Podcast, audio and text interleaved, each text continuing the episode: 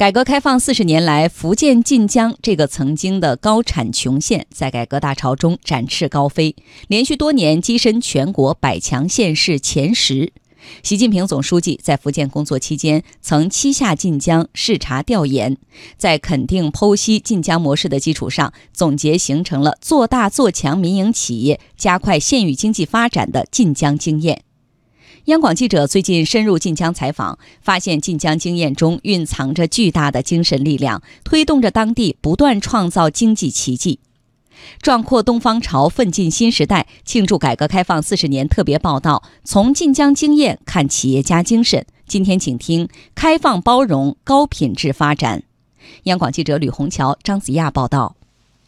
晋江是古代海上丝绸之路的起点城市。那在宋元时期呢，晋江口的泉州港号称东方第一大港，当地的瓷器、丝绸。晋江市城市展馆里，讲解员李培林正在介绍当地历史。闭上眼睛，古时中外往来的船只仿佛在脑海呈现；睁开眼睛，看到的是晋江新时代的开放与繁盛。晋江国际鞋纺城是鞋子原辅材料的交易市场，这样的大型批发市场在很多城市都有。但这个市场不一样，他做的是全球生意。晋江国际鞋纺城总经理李霄环告诉记者，鞋纺城里一间不起眼的档口，可能连接着众多国外客户。目前就有大量的海外采购商到鞋纺城过来采购，东南亚过来采购的很多，比如像越南、孟加拉这两个地方非常多，俄罗斯的也有一部分，印度也有。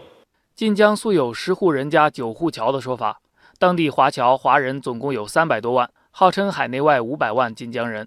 这种先天优势伴随着改革开放，赋予了晋江企业家广阔的国际视野。采访中，盼盼集团董事长蔡金安等企业家频频提到国际合作。现在目前盼盼的创新来讲，已经是跟日本、意大利、跟欧洲的这些同行啊，无论是设备的同行，无论是工艺的同行，还有这国内都有占有一席之地的这些品牌企业，走出去抢进来，各取所需，共同发展。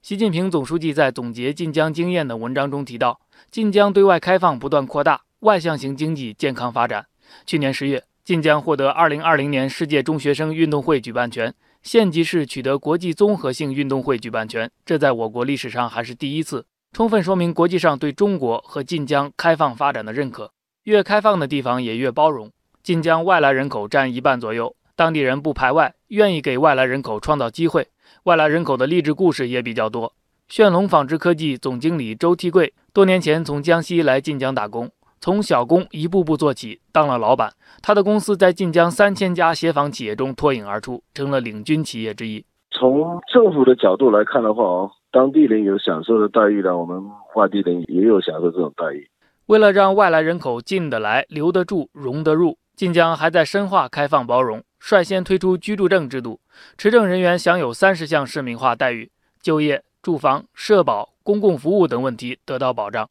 晋江有很多个零门槛，比如全市公办学校向外来务工子女零门槛开放，以及无房落户等。晋江市公安局青阳派出所副所长庄龙斌，他不需要在我们晋江这个地方买房子，然后他如果有办理居住证满一年以上，有合法稳定的工作。然后呢，有合法固定的住所，然后就可以在我们晋江这边落户，这就是我们所说的零门槛。晋江五店市传统街区，古今中外的各色建筑荟萃，游客流连忘返。正如晋江市委书记刘文儒所说：“开放包容可以建造一个品质街区，也可以带来一座品质城市，让外面来的人留得下来，有归属感，让他们呢来了就不想走。本地人留恋，外地人向往，可托付终身的一座品质城市。”